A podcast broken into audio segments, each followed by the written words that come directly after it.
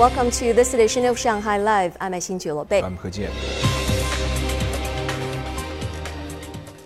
Typhoon Infa's strength decreased as it made a second landfall this morning in the coastal area of Pinghu, Zhejiang province. Shanghai's Weather Bureau downgraded its typhoon alert from yellow to blue at 4 p.m., and water levels in the city's major rivers and creeks were gradually receding. Zhang Hong tells us more. The water level at Suzhou Creek dropped below 4.55 meters at 3 p.m. It had peaked at 5.5 meters early this morning. The typhoon, heavy rain, and high tide pushed the water level to nearly 4.8 meters at the Mishidu port of upstream Huangpu River tributary in Songjiang earlier today, the highest on record. The warning level is 4.6 meters. At 4 a.m., a dike burst near Mishidu port. The breach measured 8 meters, while a secondary dike partially collapsed. 200 armed police were sent to make repairs. We separated the area and repaired the breach from bottom to top. The flooding was under control in about three hours. Pudong Landscaping Management Center had employees on patrol 24 7 to report rising water levels and remove the debris after the typhoon destroyed a fence. Once there is a dangerous situation, people who are not on duty will be notified to be on standby.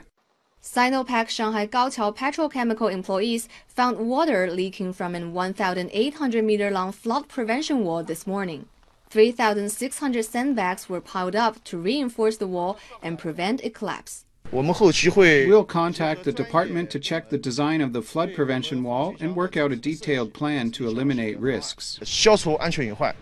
By 3 p.m., the tide level of the Suzhou Creek estuary had dropped below 4.55 meters, and the blue tide alert for the Huangpu River was cancelled. 88 mobile pump trucks and more than 2,000 rescue teams remain on duty. Preparation plans had been made for 178 pump stations. There was no serious flooding reported on main roads around Shanghai. Zhang Hong, Shanghai Live. The men's artistic gymnastics competition just finished and the Chinese team won a bronze medal with Team ROC and Japan ranking first and second. And also today, China has claimed the silver medals in women's 100 meter butterfly and men's 10 meter synchronized platform diving, as well as a bronze medal in the 400 meter freestyle today. Zhang Yinben has more.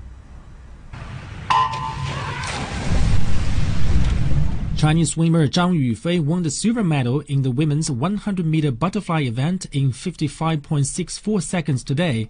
Zhang led through the 50-meter mark at 25.71 seconds, but Canadian Maggie Mac Neil went all out over the final few meters and beat Zhang to win the gold medal by just a 5 100th of a second.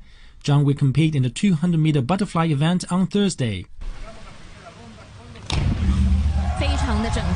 In the men's 10 meter synchronized platform diving this afternoon, Chinese duo Cao Yuan and Chen Aisen won the silver medal, while British divers Thomas Daley and Matt Lee claimed the gold.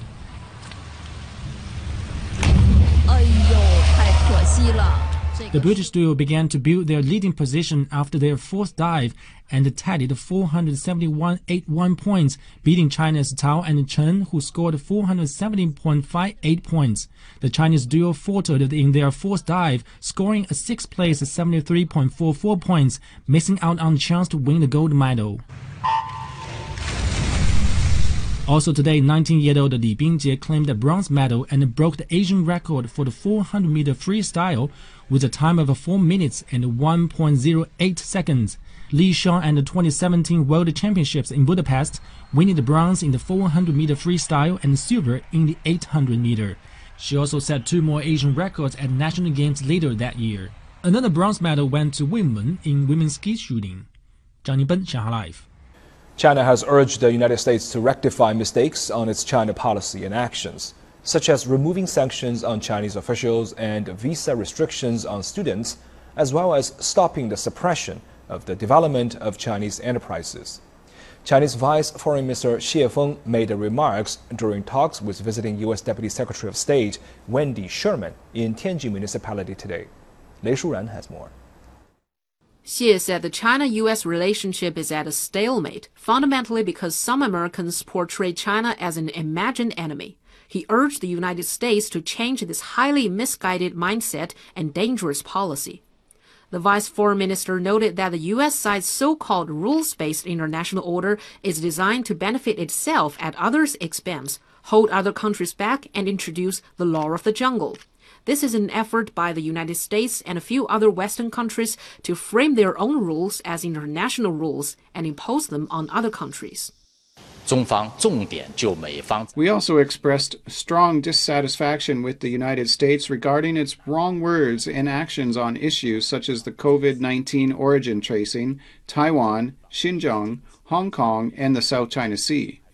We demanded the U.S. immediately stop interfering in China's internal affairs, stop damaging China's interests, stop stepping on red lines and playing with fire or engaging in provocation. Xie said the Chinese side proposed to the American side two lists specifying areas and cases where Beijing demands changes. One is of U.S. policies and allegations concerning China that Beijing says need correcting, and the other is a list of key cases concerning Chinese officials and people in the United States. In the first list, China has urged the U.S. to unconditionally remove visa restrictions on members of the Communist Party of China and their families, sanctions on Chinese leaders, officials, and government agencies, as well as visa restrictions on Chinese students.